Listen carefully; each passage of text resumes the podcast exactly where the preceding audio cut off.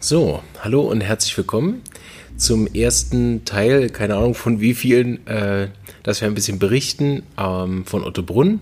Neben mir sitzt Dr. Med Angelika Tross. Hallo. Und Dana Krieg. Hallo. Und äh, wir haben jetzt den ersten Teil bis am Mittag schon hinter uns gebracht und also ich kann für mich schon mal sagen, ich bin sehr positiv beeindruckt. Mm, sowohl das Ambiente gefällt mir sehr gut, die Räumlichkeiten finde ich schön gewählt. Das macht alles sehr einen professionellen Eindruck. Und bisher kann ich sagen, alle Vorträge haben mich sehr begeistert. Sehr hervorragend organisiert alles. Auch die äh, Einleitung und die Begrüßung war wirklich nett mit guten äh, Kommentaren zum Gesundheitssystem. Ja, und ähm, ich ergänzte es einfach, also ich fand mich auch sehr freundlichst und herzlichst willkommen, egal ob bei der Anmeldung oder auch durch die Einleitung vom Herrn Stahl ähm, zur allgemeinen Begrüßung und kann ich mich dem Marvin nur anschließen. Ich fand alle Redner bis jetzt sehr interessant, sehr spannend ähm, und sehr gut verfolgbar auch ähm, aufzunehmen. Ich habe auch versucht, auf den sozialen Medien ein bisschen das so einzufangen. Die meisten Videos könnt ihr in der Facebook-Gruppe finden. Da habe ich von jedem, den ich bisher gesehen habe, auch einen kleinen Mitschnitt gemacht. Auf den anderen äh, sozialen ähm, Kanälen sind eher so Bilder und kleinere Ausschnitte zu sehen. Ja, ihr habt ja den äh, ersten Vortrag des Tages gehört. Ich war woanders, da erzähle ich hinterher noch drüber, über Predictive Homöopathie. Predictive Homöopathie, der Matthias Strelo und Matthias Klünder, beide aus Hamburg, haben einen kurzen Überblick über die Methodik gegeben. Ziel von VJK ist wohl, dass ein syphilitisches Symptom aufzufinden ist, das dann die Tiefe der Pathologie widerspiegeln würde. Es werden die Symptome hierarchisiert, wie wir das auch kennen von Dr. Hughes. Und die sagten immer wieder, dass Körper und Geist eine Einheit sind, die nicht verschiedene Dinge tun können. Genau, hat man ein Symptom äh, des Körpers auf der syphilitisch-miasmatischen Ebene, das heißt sehr destruktiv, dann muss das auch irgendwo im Geist zu finden sein, entweder nach innen oder nach außen gerichtet. Mhm. Ich war jetzt ja nicht am Vortrag dabei. Ähm, was war das Ziel dieses Vortrags? Was wollten Sie vermitteln? Die Methode oder? Ja, Sie wollten einen kurzen Einblick in die Methode geben, hatten zwei sehr gut aufbereitete Fallberichte, mhm. dass man auch, wenn man sich nicht mit dieser Methodik auskannte, trotzdem auf das Mittel kommen konnte. Oh, sehr gut, ja. Und inwieweit unterscheidet sich äh, das von dem, was wir schon kennen? Kann man das so sagen? Mhm. Also letztendlich, die Herangehensweise ist unterschiedlich, mhm. aber wir kommen wir haben denselben Ansatz der Miasmen, also das, was wir bei Dr. Jost gelernt haben, die Miasmen immer bei einem Patienten, bei einem Fall zu sehen, zu betrachten und natürlich die Hierarchisierung der Symptome. Total wichtig, was ist jetzt das, der Kern der Arznei und vor allem, was ist das Wichtigste miasmatisch zu sehen. Ist dieselbe Methode, nur mit einem anderen Ansatz, das, was ähm, mhm. die Predictive Homöopathie macht. Und ja, auch hier wird nach den Heringschen Heilungsregeln geschaut, aber zusätzlich noch geschaut, wie ist das mit den Keimblättern, wie mhm. ist der Körper aufgebaut vom Embryo, von der Embryogenese her. Und da wird noch verschiedentlich äh, eingestiegen mhm. in die Miasmen und bei der Identifikation der Konstitution. Mhm.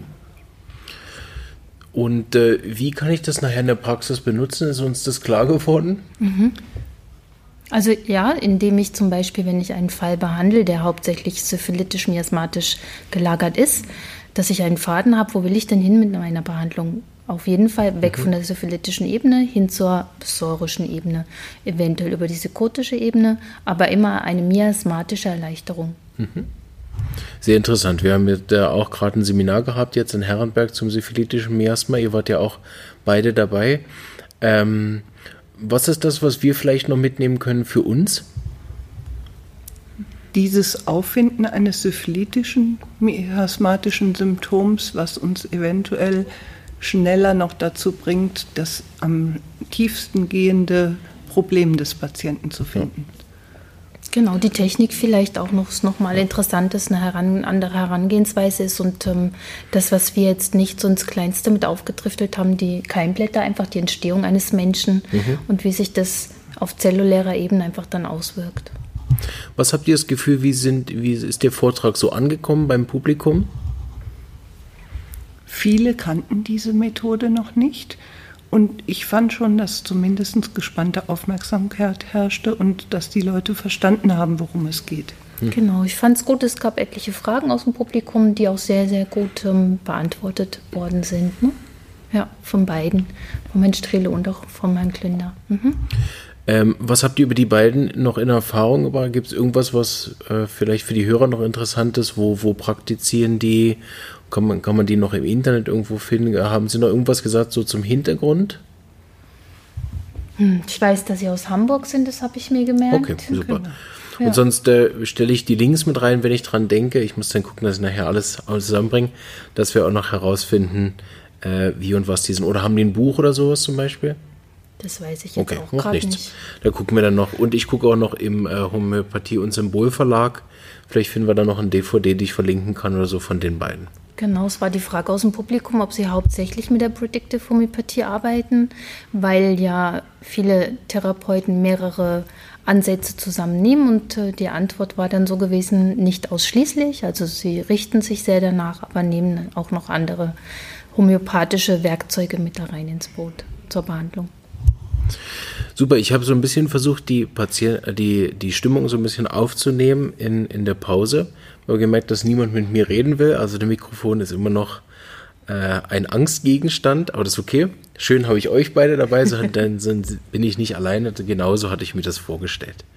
Ja, danach äh, hatten wir die, ähm, die, die Möglichkeit, dem Josef zuzuhören.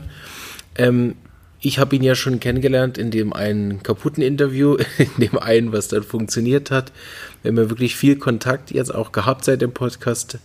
Ähm, existiert und ich kann euch sagen, der ist genauso wie im Interview. Also das ist kein Unterschied, wenn man ihm ein Interview gehört hat und auf der Bühne, das ist eins zu eins, äh, wie man sich das vorstellt, wenn er redet.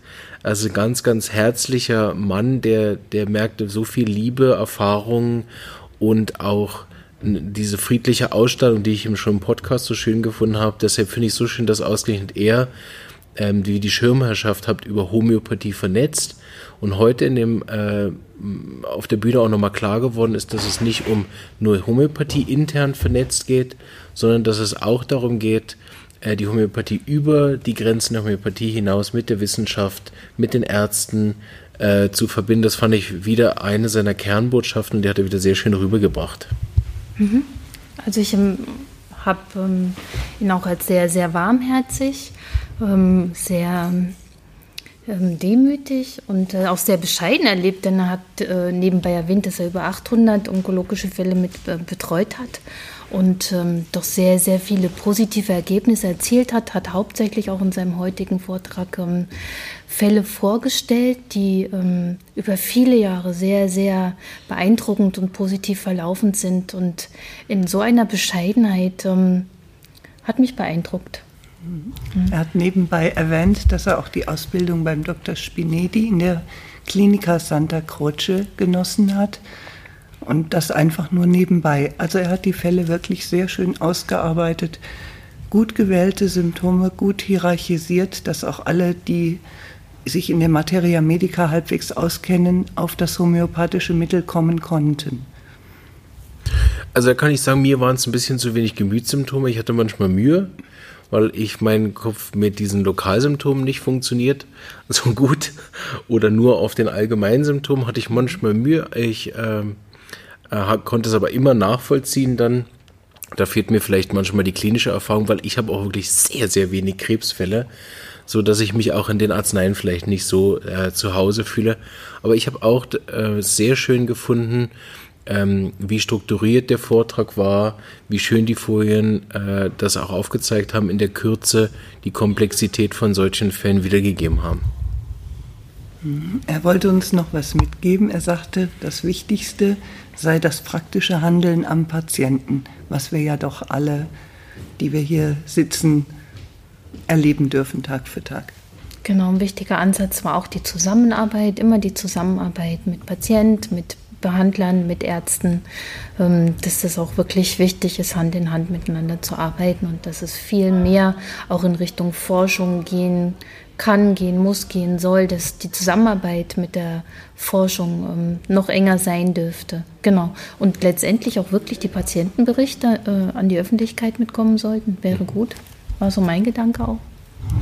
Genau, und äh, was ich auch sehr schön fand, dass es eben dann auch darum ging, seine eigenen Grenzen zu wissen. Mhm. Also wenn ich, wenn das er auch gesagt hat auf der Bühne, wenn ich nicht weiterkomme, dass ich mir dann eben Hilfe suche, entweder bei, bei Kollegen aus der Homöopathie, aus der Medizin äh, und da auch wirklich den Fall wirklich interdisziplinär zum Wohle des Patienten hat immer wieder betont, dass es nur darum geht, den Patienten zu, zu, die Gesundheit des Patienten zu verbessern. Das fand ich schon, das war im ersten Vortrag, wo ich noch mehr darauf eingehen werde, denn wenn ich darüber spreche, hat er das auch gesagt, dass es in, dass eigentlich dieses Wer heilt, hat Recht, dass das ein falsches Verständnis ist, was wir haben, weil wir nehmen das von einem psorischen Punkt aus, ich habe Recht, oder? Er hat gesagt, das ist eigentlich nicht eine korrekte Übersetzung. Aus seiner Sicht heißt es, wer heilt, tut Recht. Also es geht darum, äh, wer dem Patienten eine Heilung verfährt, der tut Rechtes, oder? Mhm. Und nicht um den psorischen, wer hat Recht. Und das fand ich beim Josef, der hat das wie so nochmal gezeigt, was das heißt, jemandem Recht zu tun. Ne? Mhm. Ja, ich freue mich auf den Nachmittag. Ich weiß nicht, wie es euch geht. Wir haben ja noch einen äh, Workshop und dann kommt die Podiumsdiskussion. Mhm. Ähm, da müssen wir noch schauen, ob wir heute Abend dann noch was aufnehmen können. Aber jetzt haben wir schon mal was für euch zum äh, Füttern. Und wer mehr auch vom Kongress noch sehen will, kann auf der Facebook-Seite, im Twitter, im Instagram habe ich immer mal so Stückchen für alle äh, rausgeworfen. Alle, die nirgendwo sind, die können dann über den Podcast äh, hören, wie es bei uns so läuft.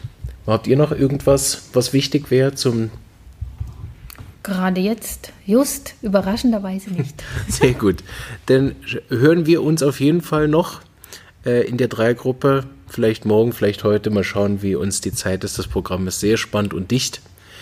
Danke fürs Zuhören. Ich wünsche euch, wann auch immer ihr das hört, einen schönen Abend morgen oder eine gute Nacht. Und äh, wenn ihr Fragen habt oder ich irgendeinen Link vergessen habe, in die Shownotes zu packen, dann helft mir doch, dann suche ich den euch hinterher noch raus. Danke auch an euch beide, dass ihr mich unterstützt. Gerne. Sehr schön mit euch und äh, bis später.